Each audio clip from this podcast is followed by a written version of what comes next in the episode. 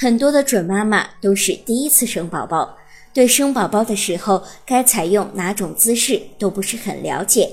其实选用哪种姿势生产，全靠准妈妈自己去体会。分娩的姿势有很多种，今天我们为大家介绍的分娩姿势为前倾跪式。前倾跪式的优点为，这样可以减低阴道撕裂或者是会阴切开手术的几率，提高顺产的几率。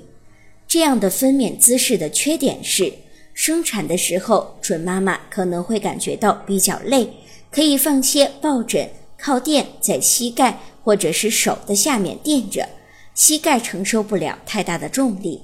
可能会中途变换姿势。如果您在备孕、怀孕到分娩的过程中遇到任何问题，欢迎通过十月呵护微信公众账号告诉我们，这里会有三甲医院妇产科医生为您解答。